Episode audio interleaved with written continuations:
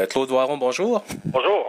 À la suite du reportage de la semaine dernière là, sur les difficultés des personnes handicapées à, à pouvoir utiliser les cases réservées à cet effet, euh, la Sûreté du Québec a décidé d'agir. Bien, écoutez, la Sûreté du Québec agissait déjà, mais on ne croyait pas qu'il y avait un réel problème et que le problème était si, euh, si prononcé que, comme on, on l'a appris, euh, vous savez, les cases réservées pour personnes handicapées, c'est quelque chose, c'est un règlement qui est pourtant clair à vertu du Code de la sécurité routière et à l'occasion, nos policiers euh, signifiaient des constats d'infraction aux, conducteurs fautifs. Mais là, on s'aperçoit qu'il y a eu une recrudescence de personnes qui ne respectent pas la signalisation en vigueur. Alors, euh, pour les prochains jours, les prochaines semaines, nos policiers du poste de la MRC de la Côte de Gaspé vont faire une surveillance accrue de ces cases de stationnement-là pour s'assurer que les gens qui les utilisent sont en possession d'une vignette euh, qui, qui, qui, leur permet de le faire en fait. Vous le dites, euh, vous avez été surpris par l'ampleur du problème? Ben, effectivement, vous savez, euh, c'est pas parce qu'on n'est pas sensible euh, au problème.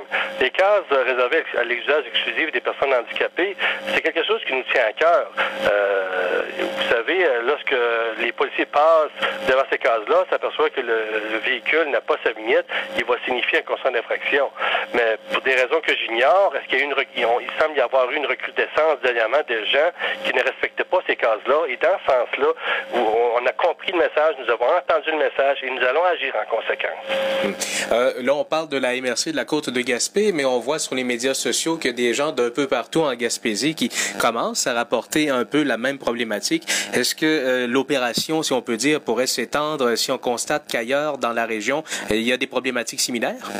Bien, écoutez, euh, ce que je pourrais vous dire ici, c'est que comme un stationnement euh, par parcomètre, par exemple, les policiers ne peuvent pas être toujours là à chaque fois qu'un véhicule va stationner dans, un, dans une case réservée pour personnes handicapées ou euh, un parcomètre euh, qui est expiré. On ne peut pas avoir des policiers à toutes les cases puis surveiller ça en permanence. Mais sauf que nous sommes sensibles, bien sûr, à cette, problématique-là.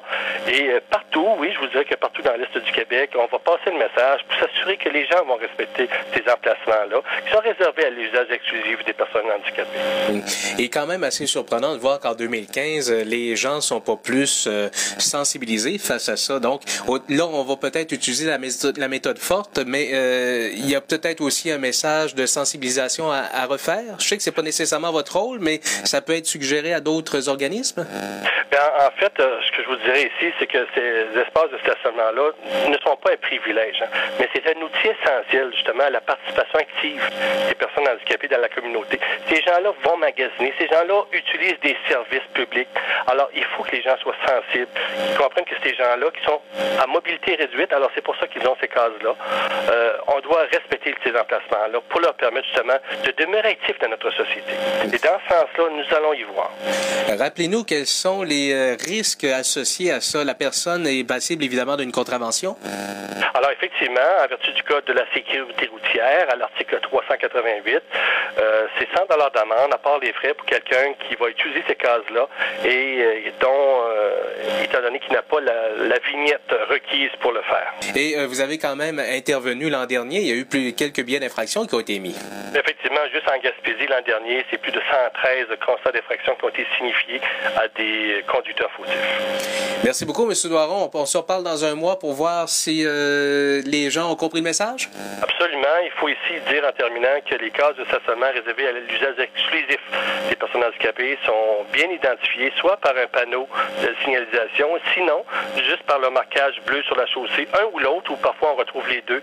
C'est une signalisation qui est conforme au code de la sécurité routière. Alors les gens doivent être attentifs à cette signalisation. Et il me vient à l'esprit aussi des, du fait que des gens font un genre de trafic de ces vignettes-là où se, se, les passent pour utiliser ces stationnements-là.